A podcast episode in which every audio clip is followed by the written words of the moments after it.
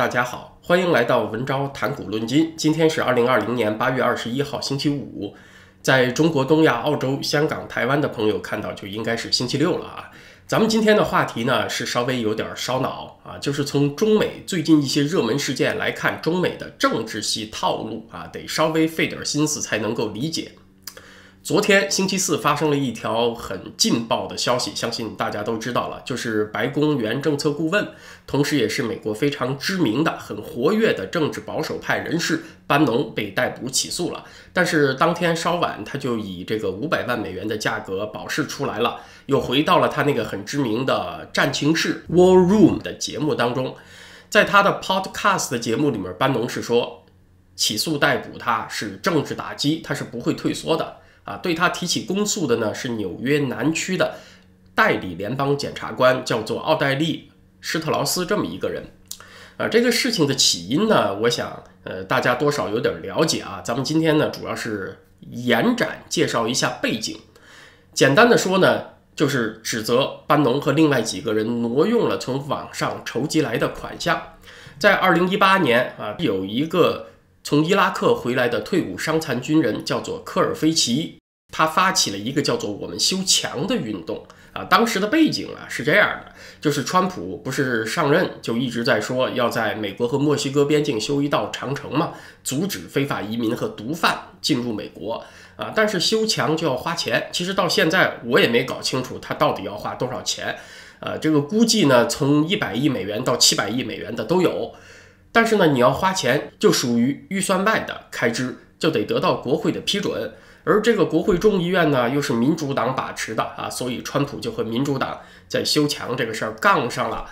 一直到二零一九年一月份，川普才取得了区区十七亿美元的拨款。另外呢，他申请了五十七亿。那川普后来就觉得找国会批准太麻烦，他干脆呢就取个巧，从这个国防预算经费里面呢来调拨啊。那么就是在修墙的钱这个事儿上争论最激烈的时候啊，这位从伊拉克战场回来的退伍伤残老兵科尔菲奇就发起了“我们修墙”这个运动啊，就是说政客们争论不下，那我们自己搞众筹啊，还是支持修墙这个事儿的。这个项目呢，它是计划筹集十亿美元，我并没有查到最终的数字，它这个项目筹集到了多少钱？但是从检方现在提供的起诉书来看呢，是说超过了两千五百万美元。班农和另外几个人搞社会运动比较有经验，所以就加入这个项目，帮他做推广，大概就是这么一个背景。那现在呢？这个检察官就是针对这件事情，是说这几位啊欺骗了捐款者，违背了他们自己只当志愿者的承诺啊，说完全不从这个项目当中得好处，说谎了啊，说这个筹款当中呢，大约有三十五万美元是被用来支付科尔菲奇本人的开销。班农通过他控制的一个非盈利机构，是从这个项目当中啊得到了大约一百万美元，一部分用于他个人的开支啊。目前的消息大概是这样，所以呢，这个检察官就指控班农他们几个人呢是电汇欺诈和洗钱，班农坚决不认罪。事情目前大致是这么一个过程啊啊，这里特别要强调一下，班农被起诉并不代表他被定罪，他是不是犯罪啊？这个有待于法庭来裁决。但是呢，咱们今天是从这个政治套路角度去分析嘛，这个事情有一些蹊跷之处啊。美国这个政治套路说起来也很深啊。首先，咱们来看这个案子谁经办的啊？他是纽约南区检察官和美国邮政检察局纽约外地办事处这两个机构合作经办的。检察部门是得到了邮政系统的协助，你说这个邮政部门怎么卷入了这个案子呢？比较奇怪啊！但是有意思的是呢，就刚好这两个机构都和川普处于关系高度紧张当中。大家知道，川普这两个月一直在吐槽邮寄选票这事儿嘛，他认为存在着很大的作假空间，有利于拜登，不利于他。而且呢，就在八月十号左右啊，民主党刚刚在国会提出了一个动议，说紧急给邮政部门追加一笔拨款，为了应付这个邮寄选票额外的工作啊。那这个拨款的动议呢，就被川普给无情否决了啊。再多说一句，美国的邮政系统是个什么性质的机构？它是属于独立的联邦机构，它的首长呢是总统提名的啊，但是呢，它不归总统内阁别的部长来管。它是属于自负盈亏啊，尽量自负盈亏，有差额呢，政府再来补贴这么一种运作方式。现任的这个邮政署的署长是川普委任的，但是六月份才刚刚上任的，他整个这套执行机制呢，还基本上是原来那样啊。那这个邮政部门它为什么会成了班农案的一个主要调查机构呢？目前细节还不太清楚。说我们建墙这个筹款项目，它是网上的众筹，它是从 GoFundMe 这个平台上来的钱，它还不是经过了邮政系统啊，所以这方面的细节呢，还有待于进一步的披露啊。英国有媒体说，是因为邮政检查局有从事这方面调查的专业经验，但是不是这个 FBI 来调查更加名正言顺嘛？这是说邮政系统跟川普不对付。再有呢，就是这个纽约南区的前任检察官是一个叫伯曼的人，他是六月份刚刚被川普解雇了。呃，这位老兄呢也挺梗的，他是拒不离职，就和司法部长巴尔就杠上了。后来呢，可能是达成了一个妥协方案，就是由前面所说的这个施特劳斯接替纽约南区检察官当代理检察官，这个伯曼才离职。而这位代理检察官一上来就搞了个大新闻。起诉班农，所以这里面呢很可能是有内幕的，就是在这几个月当中，司法部内部啊就某些调查案件有很尖锐对立的意见。这两天我看见一张照片，挺有意思，很扯啊，咱们就对比一下中美，就是胡锦涛早年视察军队的照片。那有人就扒拉了一下这个照片当中，当时的中央军委的人呢，除了胡锦涛，现在基本上全军覆没。啊，其后几年陆陆续续都被抓了。其实啊，你回过头看一下川普的情况，居然也是高度的相似。他2016年竞选团队当中的六个高级顾问，有五个后来几年都陆续被起诉了啊。像他的前竞选经理马拉福特，早在2017年就被起诉了。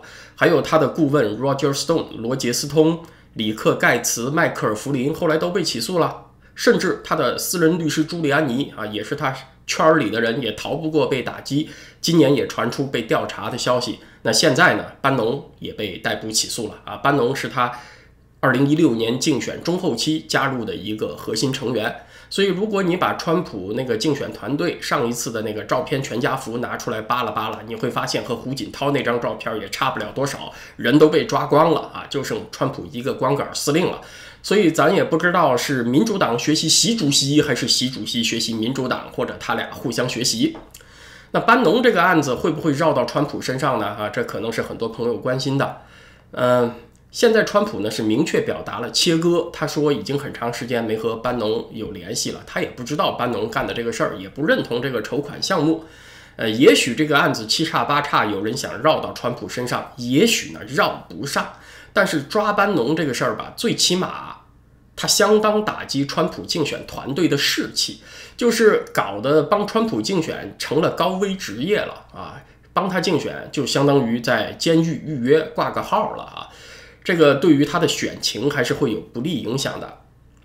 所以说，美国这边也是城里套路深，我要回农村啊！这个政治斗争还是各种暗招非常多的啊，中美皆如此。呃，还是当农民比较省心一点。美国的农民可能更省心一些，还没有什么强行征地这种事情。那班农被逮捕这个事情呢，中共这边是相当嗨的，很兴奋，抢报消息还上了一大堆评论。所要造成的印象当然就是啊，你看曾经在川普身边的人，不是诈骗犯就是说谎的人，那他们所说的话也不可信呢，都是编瞎话，就是为了想捞钱、捞取政治利益。毕竟呢，当初这个我们修墙的筹款项目发起的目的啊，就是支持川普的修墙政策嘛。所以起诉班农这个事情呢，也是对川普的政策会造成负面印象啊。中共是把班农作为所谓新冷战的始作俑者，冲在战线的最前面。他惹上官司，一堆大小粉红们是幸灾乐祸啊。班农在美国，你没办法给他安上一个什么嫖娼的罪名了，所以惹上一个电汇欺诈的罪名。中共官媒还有大小粉红们就如获至宝了。中共一贯的斗争策略啊，是洗白困难，抹黑易，就是他干的那些事情呢，要想完全开脱出责任，太费解释，太难，所以就反其道而行之，拿着放大镜去找反对者的道德瑕疵，只要找到一个瑕疵呢，就无限放大，就说你反对我的理由也全是扯淡，也是站不住脚的。他一贯都是公德私德不分，呃，把人格搞臭就算大获全胜了啊！你人格搞臭就等于政治破产了。所以呢，这也确实要求反共者尤其需要谨慎自律，特别在钱的问题上啊，在你和什么人打交道的问题上啊，要保持清醒啊。这是班农目前惹上的麻烦，给大家的警示吧。美国这边套路很深啊，咱们解释了一下，中共这边又是另外一种气氛了。有蔡霞这样出来公开反习的人，说换掉习近平是党内共识，还说自己终于脱离了共产党这个黑帮组织。敢说的人呢，你发现他是越来越敢说；而蔫坏的人呢，也是越来越蔫坏啊。为什么这么说啊？咱们看看这两个星期的形势。其实这两个星期美军是压着中共在打的啊。八月十八号，美国驱逐舰马斯廷号压着台湾海峡的中线西侧。通过台湾海峡向北京示威，本年度的环太平洋军事演习也拉开了帷幕。先是美国和日本的联合空中演习，出动了四十多架飞机，算是规模非常大了。呃，然后呢是里根号航母打击群和日本海上自卫队的联合演习，今天八月二十一号也开始了，都在频繁地向中共展示肌肉。而中共这边的反应是啥呢？啊，你看他所说的台湾海峡南北两端的实战化演练。南边这一端呢，就是雷州半岛以西啊，躲在北部湾里面这个半封闭的海湾里面搞打靶啊。所谓台湾海峡北侧呢，就是指舟山群岛啊，在杭州湾的家门口，南北啊离着台湾都老远呢。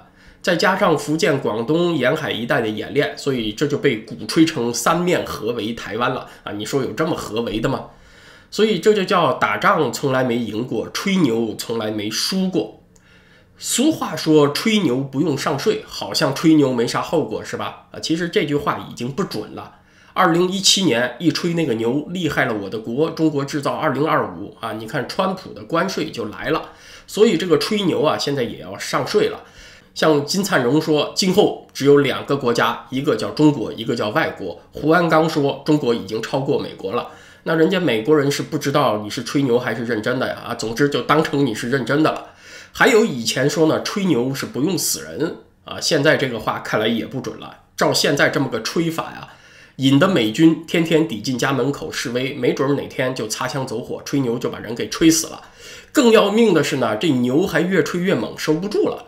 胡锡进说：“台湾，你再往前走一步试试啊！你再往前走一步，那就是解放军的环岛大军演啊！你再往前多走一步呢，就是解放军的战机直接飞过台湾上空了。”那人家美军是不知道你是吹牛还是认真的，他不会把你当成吹牛来看，人家得做到有备无患。你既然告诉人家有这个打算，又是什么环岛大军演，又是飞越台湾上空，接下来不就是要登陆武力攻台了吗？那人家的军事力量就要能够应付你这个威胁。所以说呢，胡锡进呢，这就叫蔫坏了。准确的说，他应该是阴阳怪气儿的使坏，因为他不停的把调门往上推，把习近平架在火上烤，不停的煽动武统台湾的激情，是生怕美国人的反应不够激烈，生怕美国人不出手啊。这显然是和当前外交体系要和这个美国人重启会谈呢，缓和气氛呢，格格不入的。那这就要说到中共的军队了，中共的军队体系。其实他一直都有强大的反袭势力啊。其实我们来看那个政法体系、刀把子体系，周永康二零一五年就被审判了，直到现在都还在搞肃清余毒呢啊，今年都还在搞清理门户，刚刚把上海市的公安局长龚道安给抓了。而军队这个体系呢，那个照片显示的胡锦涛那一届的中央军委的主要成员几乎被抓光，后续的整治啊，其实一直都没有停过。啊，像今年七月份，中央军委就发了一份关于审计的文件，就说军队和武警部队里面军级以上干部负担有经济责任的，就是能够拍板花钱的人，你一年之内离任的和离任一年之内的啊，都得审计。那这相当于习近平是摆明了，他要把不放心的将领先调离，然后呢就用审计去查你的问题。有传闻说，已经离任了三年多的那个前任海军司令吴胜利，也是在被审计之列。那么这种天天吹牛要打仗，或者真的在推动武统的那些人呢？可能就是对习近平非常不满的人，他是故意在把习近平往死胡同里推啊！你是先把我审计出问题来呢，还是你先跟美国人干起来？那我就希望你先跟美国人干起来吧。你要真敢和美国人打呢，那就借美国人的手来收拾你啊！你要是不敢打，怂了不是吗？那就是你软弱无能，那就是换掉你的理由。所以习近平现在的处境呢，就是对他公开不满的人是越来越公开。给他挖坑蔫坏的人呢，是越来越蔫坏啊！这就是中国政治斗争的套路。今天的时事新闻呢，咱们先聊到这儿啊。明天星期六，在会员网站上是金风堂先生带来的节目。在这个新冠肺炎期间呢，金风堂兄国内的一位长辈过世了。呃，他想谈的内容呢，就是从这个丧葬的过程来看中美社会精神状态的巨大差异。这个话题其实挺有意思的。刚刚不是川普总统的弟弟罗伯特·川普去世了吗？川普简短的几句话给人留下了深刻的印象。他说：“罗伯特不仅是我的弟弟，也是我的好朋友，我们将会再见。”啊，你看这几句话就体现出了基督教文化下的生死观，就是把死亡视作在天堂和自己亲人重聚的机会，不畏惧死亡，不避讳谈到死亡。而在中国呢，就是另外一种精神状态了，就是目前中国大陆长期受这个无神论的影响啊，人们对死亡充满了歇斯底里式的恐惧啊，只要能够不死能活着，那简直啥事儿都愿意干呐。呃，谈论死亡这个事情的时候啊，是混杂了各种各样的情感啊。咱们设想一个场景吧，啊，纯属脑洞。假如说习近平的某位至亲也过世了，比如说吧，啊，他姐姐齐乔乔去世了。那习近平呢？他得主持追悼仪式，秘书给他写悼词，也很煽情啊。抄川普这一句话，说他不仅是我的姐姐，也是我的好朋友，我们不久将会再见。如果出现了这句话，大家的反应是什么呢？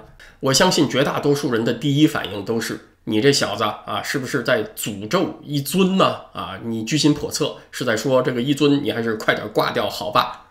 所以你看呢，哪怕是至亲呢？在谈论死亡这个事情的时候啊，也会把它当成一件晦气的事情，要躲避的事情。今天我看到一条新闻，把我给雷翻了。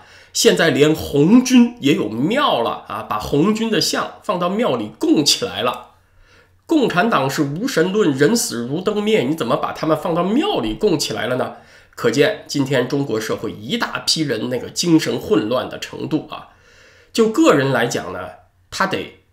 精神力量专一、自律、单纯，才能够成功。作为民族来讲，也是这样。如此精神混乱的民族，它怎么可能强大呢？那今天呢，咱们就聊到这儿。谢谢大家，祝大家周末愉快。如果没有特别重大的时事新闻发生，YouTube 上咱们就是星期一再见了。